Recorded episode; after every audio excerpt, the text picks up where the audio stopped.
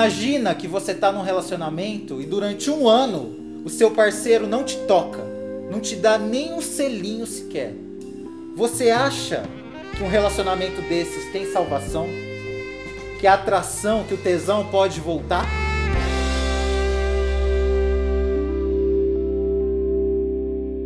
Juliana, quantos Ai. anos você tem? Eu tenho 21 anos. 21 anos, você passou um ano inteiro sem fazer sexo com seu marido, ele nem te tocava. Isso mesmo. Como é que foi isso? É, eu tô, tava dizendo que é, eu tô me sentindo uma estrela aqui participando do seu quadro, porque eu assisto no Instagram, acho maravilhoso. Obrigado, gata. Bom, vamos lá. É, eu comecei a namorar uma pessoa quando eu tinha 17 anos. E foi o meu, primeiro namoro. Assim, o meu marido foi o meu primeiro homem, vamos dizer assim. É, passou aí um ano a gente namorando. E a gente finalmente resolveu perder a virgindade juntos, os dois. Porque ele também era virgem. Aí nós perdemos a virgindade e dois meses depois descobri que estava grávida. Você engravidou no dia que você perdeu a virgindade? Sim, no dia que eu perdi a minha virgindade, eu engravidei. Caramba, aham. E aí, cara, aquele choque, né? Os dois 17 anos, eu grávida, os dois sem, sem saber nada da vida. E aí, os meus pais sempre foram muito conservadores, né? E quando descobriram que eu tava grávida, não, vamos pro casamento, casamento, porque ele te conheceu virgem e vamos pro casamento. Os meus pais foram conversar com os, com os tios dele, né? Que eram quem cuidava dele, os tios dele. E aí ele falou, tá, se você, o tio dele, se você quiser, a gente arranja aí uma, uma pensão pra ela, pro bebê, mas casar ele não vai. Ali, meu mundo caiu. Porque ele sempre falou pra mim, eu vou cuidar de você, eu vou cuidar do nosso filho, eu não vou deixar que nada falte pro nosso filho, entendeu? Se precisar casar com você, eu caso. E eu falei, tudo bem, né? Fui percebendo que ele foi, sabe, se distanciando de mim conforme a gravidez avançava. A gente não, não saía mais, a gente não. Vamos dizer assim, não era um casal. Mas Até aí vocês, pai olhou pra vocês mim estavam morando juntos? Nós estávamos morando. Não, eu estava morando com uma tia minha e ele morava com os tios deles ainda. Tá. Cada um na sua casa. E aí foi se distanciando de mim, sabe? O meu pai me perguntou assim: ai, minha filha, eu vejo você e seu esposo, mas vocês não se abraçam, não se beijam, o que, que tá acontecendo? E aí eu não, não quis explicar, né? Nunca fui muito próximo assim do meu pai. E aí Uhum. Então, me senti assim, abandonada mesmo, sozinha naquele barco. Eu senti que ele estava assumindo aquela responsabilidade, mas só por culpa. Não porque era uma coisa que ele mesmo queria, né? Entendi. E aí, nada dele sentir, sabe, afeto por mim, ou pegar na minha barriga. A gente dormia na mesma cama quando ele ia pra casa da minha tia, a gente dormia na mesma cama, mas era um em cada ponta. Assim, não tinha contato físico. E vocês não davam E nem, nem selinho?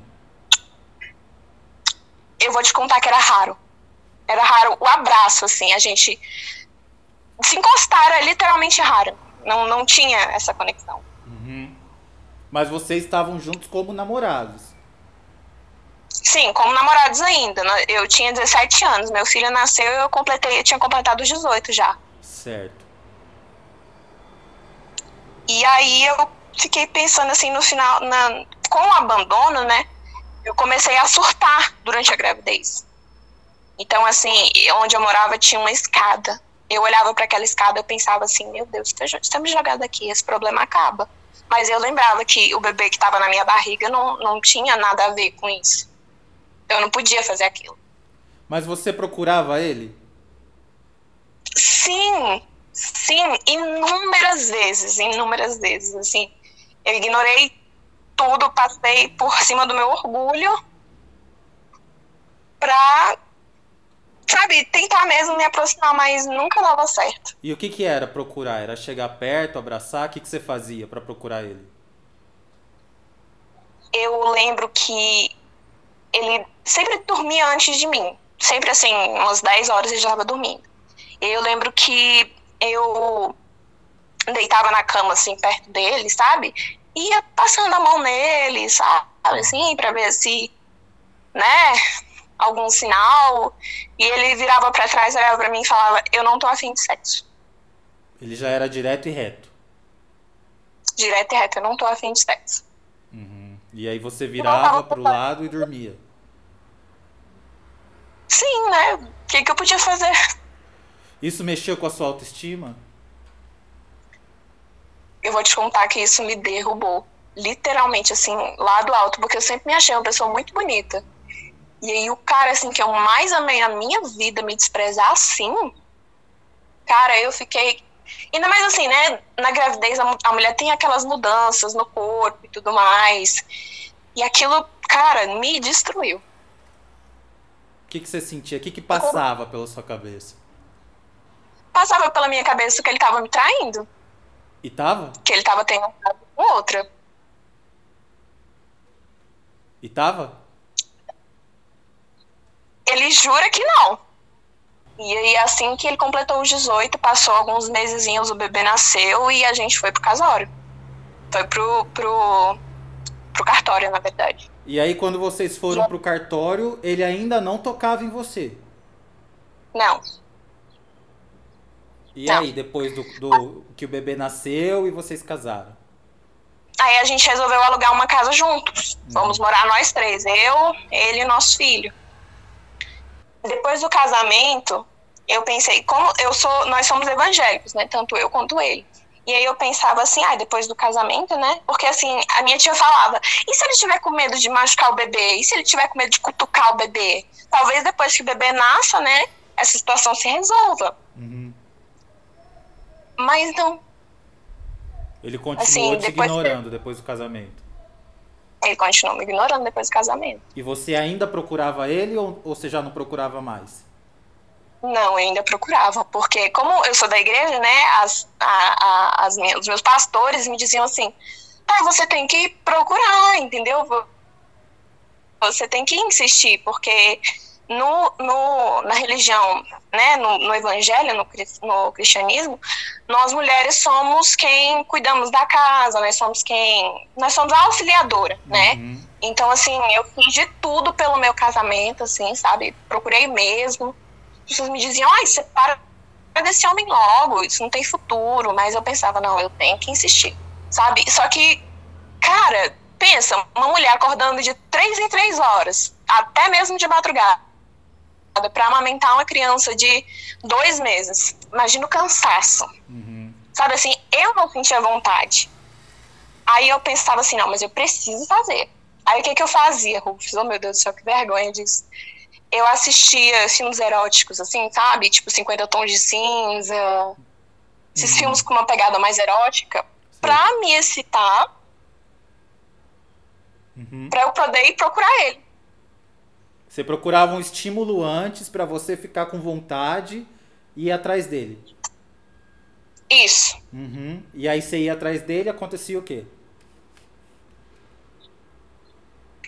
Sempre que o o meu filho dormia, eu ia procurar ele, né?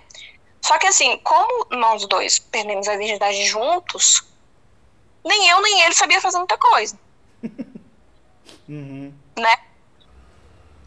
Aí, igual, ele não, não sabia muito bem onde me tocar, não sabia muito bem como fazer as coisas. E era uma catástrofe.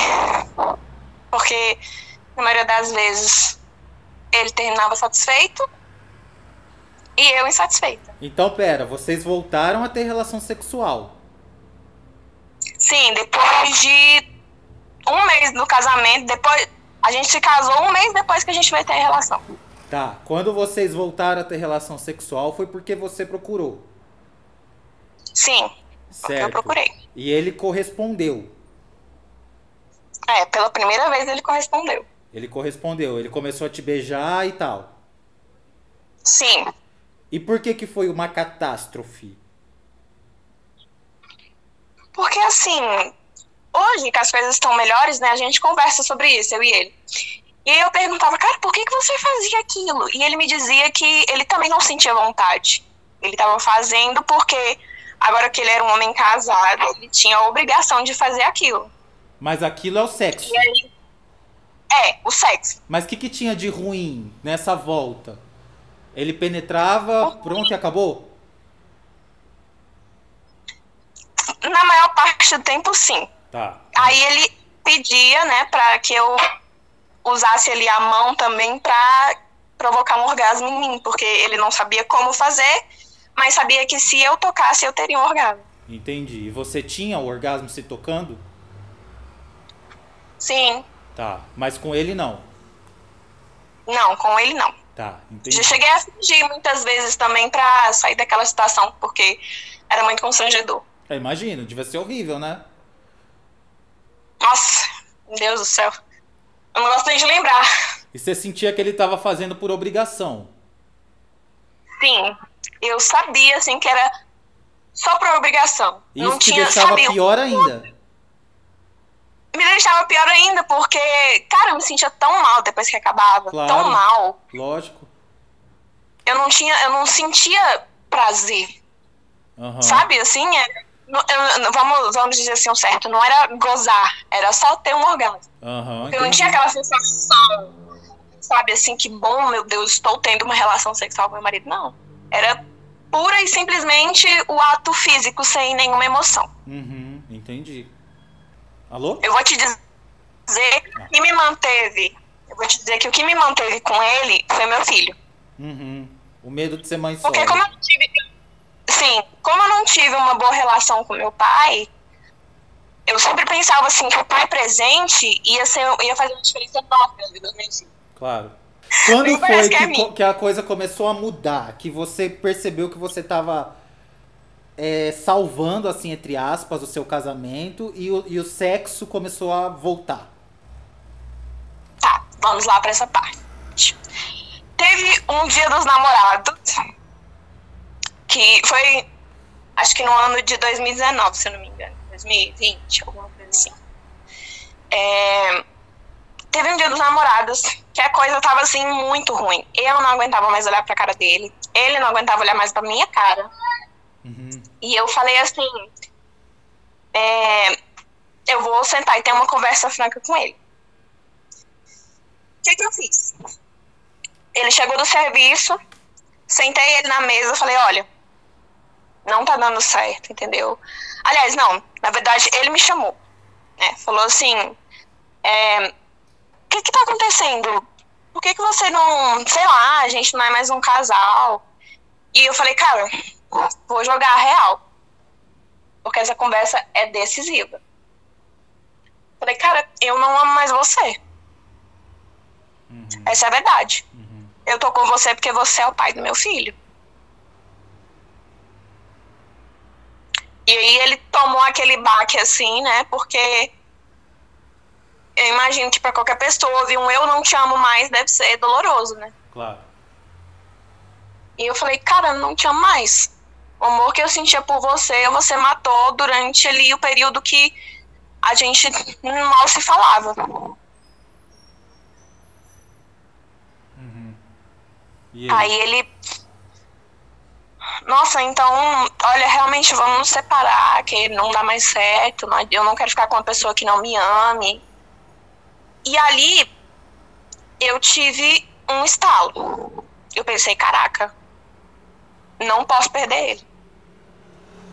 O amor que eu senti assim voltou de uma vez que, cara, eu pensei comigo, eu não posso deixar ele embora. Eu preciso ficar com ele, porque ele é o amor da minha vida. Mas o amor voltou porque você sentiu amor ou porque você. Porque ele já reagiu? Não, beleza, você tá certa. Não, foi porque beleza, você tá certo. Aham. depois de um tempo eu vim, sabe, refletir e eu lembrei, realmente, naquilo ali foi só a sensação de, putz, não tem mais a pessoa comigo. Uhum, entendi. E aí a gente tentou novamente, tudo mais, né? A gente começou do zero nosso casamento, mudamos de novo para uma nova casa. Só que o que ainda pegava era a vida sexual. Claro. Não era boa. Assim, depois desse dia, tanto ele como eu, nós aprendemos algumas coisas um do corpo do outro, né? Assim, vamos, vamos colocar no explícito, né? Ele não sabia fazer sexo oral em mim, uhum. eu mais ou menos nele, e aí a gente foi aprendendo. Cara, no dia que eu tive meu primeiro orgasmo durante o sexo oral, pensa num ser humano que celebrou. Eu saía correndo, gritando pela casa. Meu Deus, meu Deus, como isso é bom. Eu mandei mensagem pra uma amiga minha. Meu Deus, como isso é bom. Misericórdia, como é que eu passei tanto tempo sem isso? e assim nós estamos aprendendo pouco a pouco. Uhum. Tanto ele como eu. E aí a gente. Só que, sabe assim, quando é só fogo de palha? Sei. Foi só mesmo queimou ali um pouquinho, acabou. A gente já voltou pra vida monótona de novo, sabe? Já voltou pro, pro rancor de novo. E aí foi esse ano, plena pandemia, eu falei assim, olha, vamos, vamos acabar mesmo? Chega. Já deu. Porque assim, eu não entendia o porquê de eu não conseguir me apaixonar plenamente por ele de novo. Eu não entendia o porquê que eu não conseguia. E aí eu fui refletir sobre o que tinha acontecido e eu entendi que eu guardava muita mágoa dele ainda. Eu guardava muito rancor. Uhum. Porque eu pensava assim, eu vou te fazer chorar tudo o que você me fez chorar. Eu pensava assim. E aí, quando eu me libertei desse ódio, desse rancor, assim, que eu sentia por ele, cara, eu sinceramente voltei a me apaixonar por ele igual eu me apaixonei quando eu tinha 17 anos, assim. Tudo voltou a ser intenso como era. E ele mudou o comportamento dele? De, por exemplo, não ser presente na sua gravidez, agora ele é presente na criação da criança? É.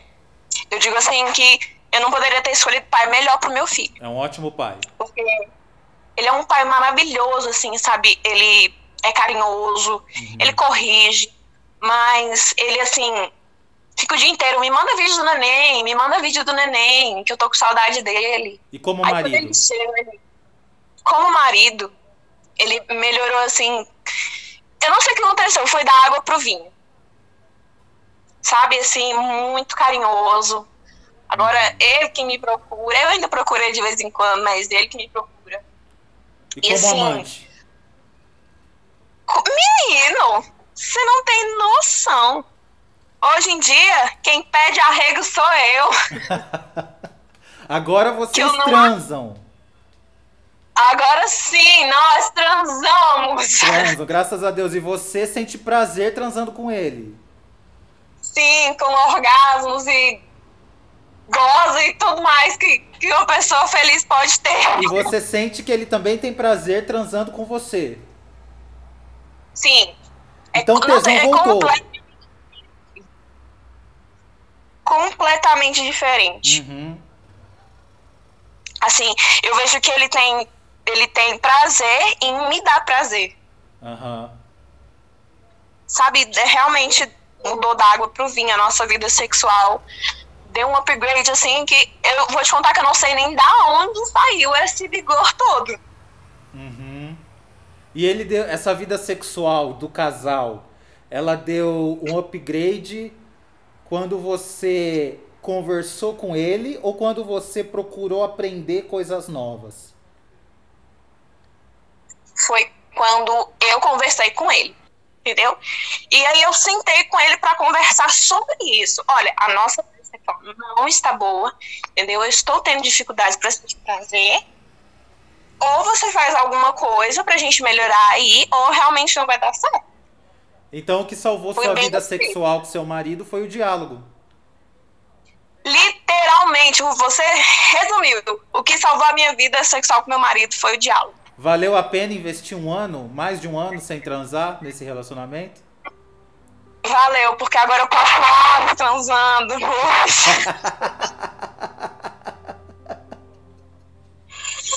Ai, eu tenho orgasmos, eu tô muito Hoje eu tenho orgasmo, hoje eu gozo, entendeu? Hoje eu, eu, sinto prazer em estar na companhia do meu marido, assim, sabe? Uhum. É incrível, incrível. Me conta uma coisa que vocês fazem no sexo hoje que há um ano, um ano e meio atrás você nem imaginava que você ia fazer uma coisa dessas. É... Transar em uma casa inapropriada. Ah, vocês agora é, têm fantasias, realizam fantasias. Sim, locais inapropriados, vamos dizer assim. Tipo rua. Rua ainda não cheguei nesse patamar, mas assim. É, eu transei. O lugar mais inusitado foi no capô do carro do nosso. Mas aonde? Na rua? Não, na garagem da casa do primo dele. Com as outras pessoas na casa. Com todo mundo dormindo. Aham, uma aventura. Foi uma loucura.